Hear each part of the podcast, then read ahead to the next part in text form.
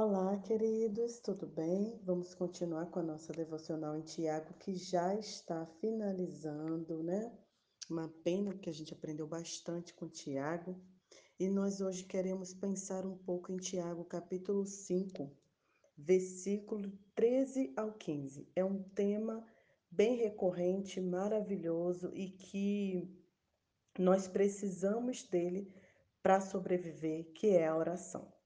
Então, Tiago diz assim para a gente: Vocês estão sofrendo? Orem. Sentem-se bem, comecem a cantar. Estão doentes? Chame os líderes da igreja para orar por vocês e ungí-los em nome do Senhor. A oração confiante irá curá-los, e se tiverem pecado, serão perdoados, curados por dentro e por fora. Algumas coisas nesses versículos me chamaram a atenção. E o primeiro deles é quando nós precisamos orar enquanto estamos no sofrimento. Sim, de fato, muitas vezes é, nós buscamos mais a Deus, nós oramos intensamente quando estamos em sofrimento. Mas tem muitas pessoas que, quando estão em sofrimentos, buscam todos os tipos de ajuda, menos o do Senhor. Quando estão em sofrimento, quando estão se sentindo mal, despejam e escrevem em suas redes sociais várias reclamações e lamentos, mas esquece, de se despojar diante do altar do Senhor.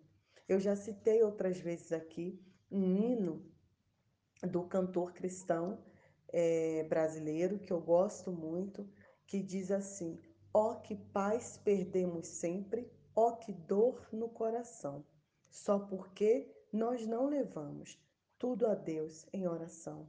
Então, querido, se você tem passado por momentos de sofrimento, ore ao Senhor, clame. Eu acabei de ouvir uma, uma pregação maravilhosa do pastor Aécio Pinto Duarte no Facebook da Quarta Igreja Batista de Macaé, e ele estava dizendo o poder da oração, ele contando o exemplo de Gideão e como Deus transformou e o tornou vitorioso através da oração. A oração ela rompe fronteiras, ela muda a vida, ela nos dá estratégia. A oração renova, a oração traz cura, a oração restaura casamentos, a oração restaura os nossos corações. O segundo é que Tiago diz que se a gente estiver feliz, nós precisamos cantar, adorar, louvar, nos alegrar, sim, ao Senhor e no Senhor. Quantas vezes recebemos tanto aquela bênção que pedimos, clamávamos ao Senhor por aquela bênção e quando recebemos, nós esquecemos de agradecer, nós esquecemos de adorar, nós esquecemos de engrandecer o nome do Senhor.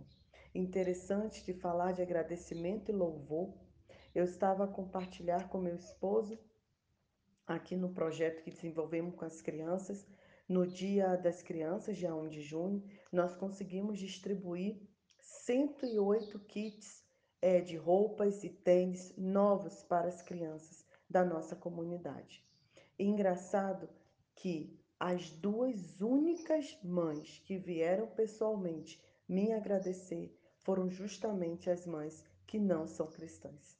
As mães que não conhecem Jesus ainda em seu coração. Que triste, né, querido, saber que muitas vezes que nós que conhecemos a Cristo, que nós que adoramos a Deus, que recebemos as bênçãos vinda dele, não conseguimos ser gratos por tudo que recebemos, por tudo que ele tem feito por nós e por tudo que o Senhor é em nossa vida. A terceira coisa que me chama a atenção é que Tiago diz que, além de sermos curados pelo Senhor, né, além de, de cantarmos louvores enquanto estivermos felizes também, ele fala para chamarmos os irmãos em Cristo e para orarmos com eles. Claro que estamos vivendo um tempo que não podemos nos reunir, mas nós podemos nos telefonar, nós podemos criar reuniões por redes sociais para que estejamos juntos em oração. Olha como Tiago mostra a importância de caminharmos lado a lado. Você precisa ter alguém que você admire, que você confie, que seja um cristão que te ajude na caminhada. Sozinho, queridos, nós não iremos a lugar nenhum. E Tiago também diz que essa oração nos fará ser curados por dentro e por fora. Quantas pessoas eu conheço que ainda precisam da cura emocional?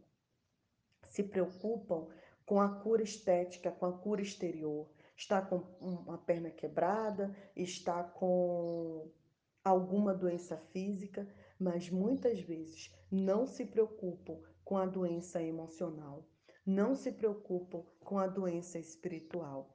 Ano passado, assim que chegamos aqui em Lixinga, nós tivemos um módulo sobre curando as feridas do coração.